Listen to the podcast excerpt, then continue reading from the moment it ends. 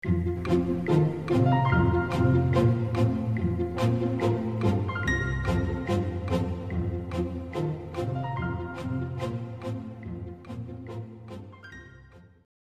们常以海量或千杯不醉来形容一个人的好酒量。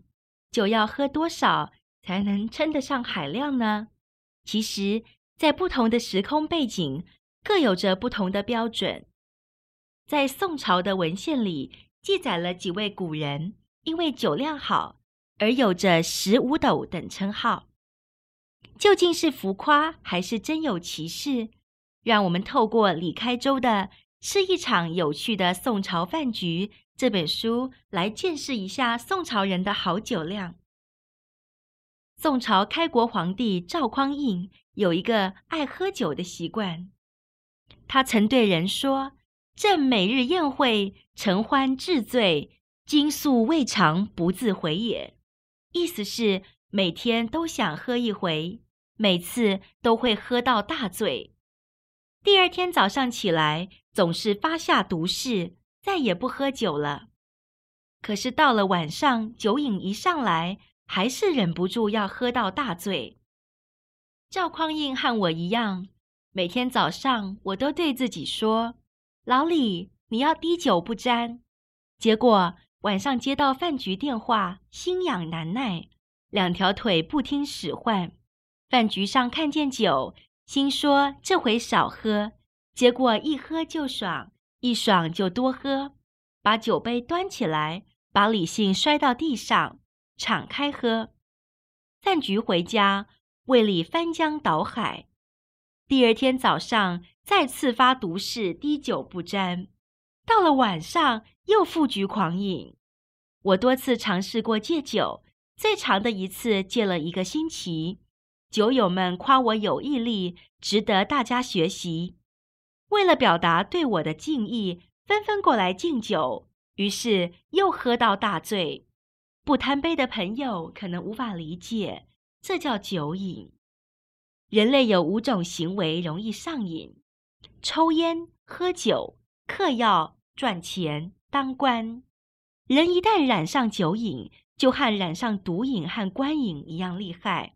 不是那么容易就能戒掉的。宋朝有酒瘾的家伙多如牛毛，除了开国皇帝赵匡胤，后来的皇帝也都爱喝，像宋太宗、宋真宗、宋仁宗、宋徽宗，都是一天不喝酒就浑身不舒服。我想这和遗传基因有关，他们赵家的基因序列里藏着酒精依赖的因子。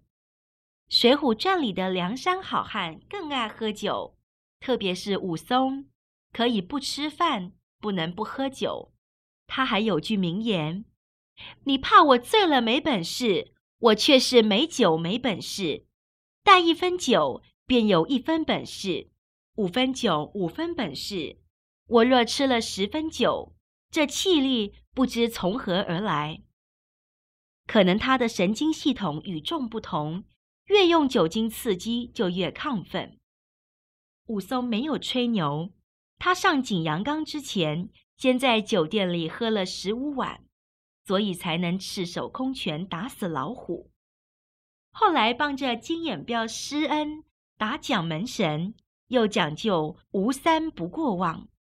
望指的是酒店外面挂的招牌，每看见一家酒店的招牌，就得喝三碗。不然他不走，结果总共喝了大约三十碗，才六七分醉，跟蒋门神比武，旗开得胜，马到成功，一脚就把蒋门神踢倒了。我见过北宋定窑烧造的酒碗，不算大，一碗能装两百毫升，不到半斤，比现在的小饭馆里盛啤酒的那种。一次性塑胶杯稍微大一点点。假如武松在景阳冈下喝酒时用的就是这种酒碗，十五碗等于六斤酒。打蒋门神时喝了三十碗左右，大约十二斤酒。身为二十一世纪的酒鬼，我的酒量在中原地区堪称中等。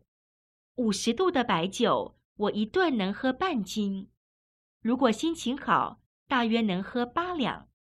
再多喝就烂醉了。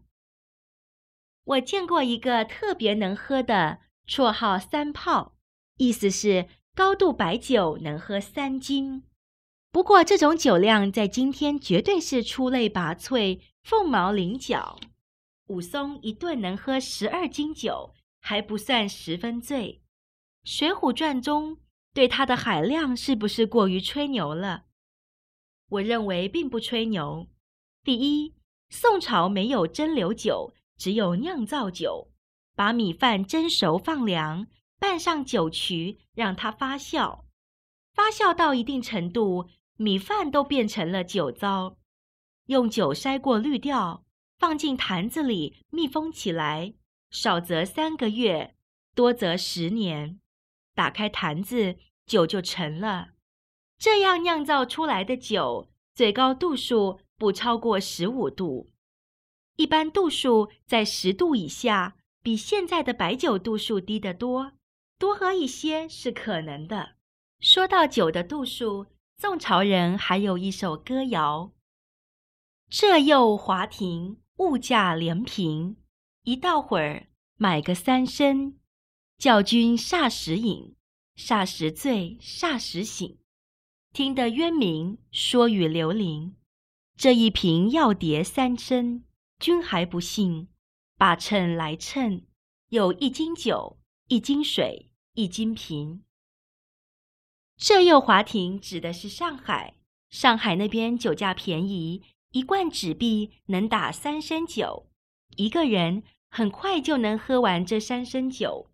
喝完酒很快就会醉，醉了以后很快又会醒。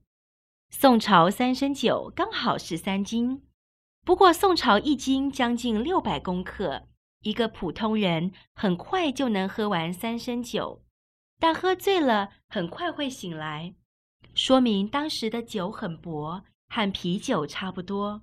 第二，宋朝文献里记载一些大酒量的酒鬼，一部分人的酒量和武松不相上下，一部分人比武松还能喝，与那些人相比。武松的酒量并不算特别出奇。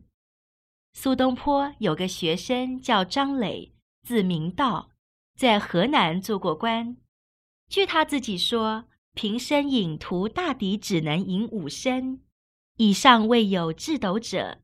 曹无咎与余酒量正敌，每相遇，两人对饮，测尽一斗，才为醺耳。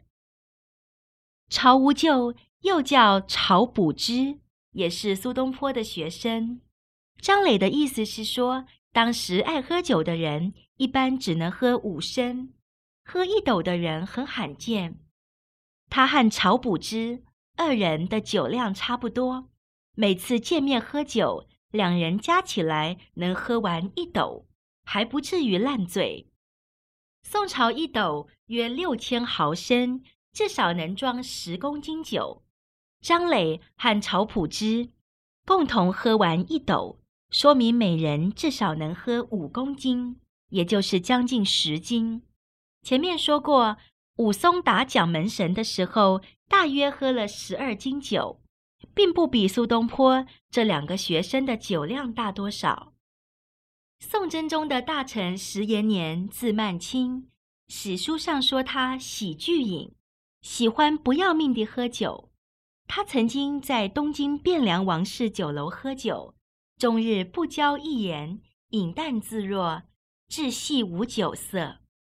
从早上喝到晚上，当中不说一句话，光埋头喝酒，最后还没有喝醉。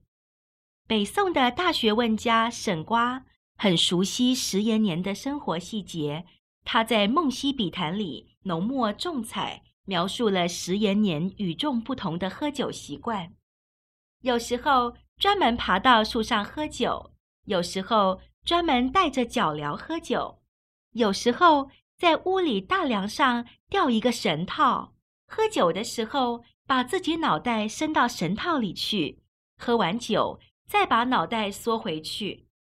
石延年喝酒时为什么会有这么多怪习惯？因为他的酒量实在太大，光是多喝已经无法对他构成刺激了，必须搭配些古怪动作，才能找到过瘾的感觉。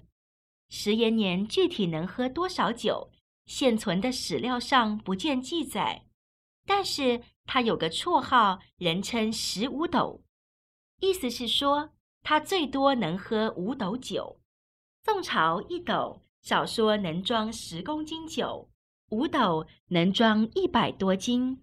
很明显，这个绰号过于夸张，因为一百斤酒量远远超过人类的生理极限，再能喝的人也喝不了那么多。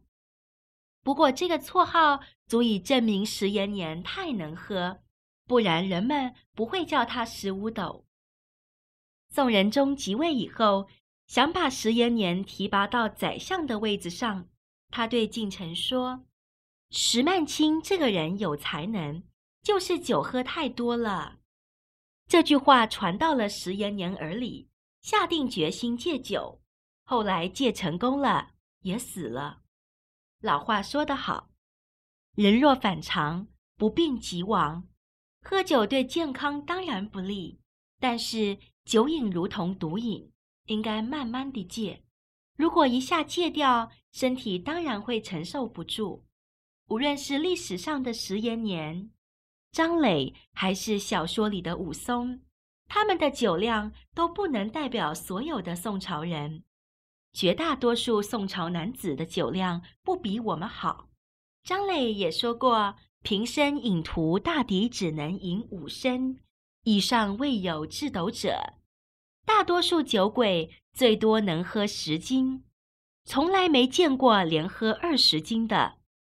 现在的酒鬼如果胃容量够大，喝十斤啤酒一样不成问题。我大学毕业那年就有过连喝九瓶啤酒的光荣历史。那时候一瓶啤酒六百毫升，九瓶啤酒绝对超过十斤。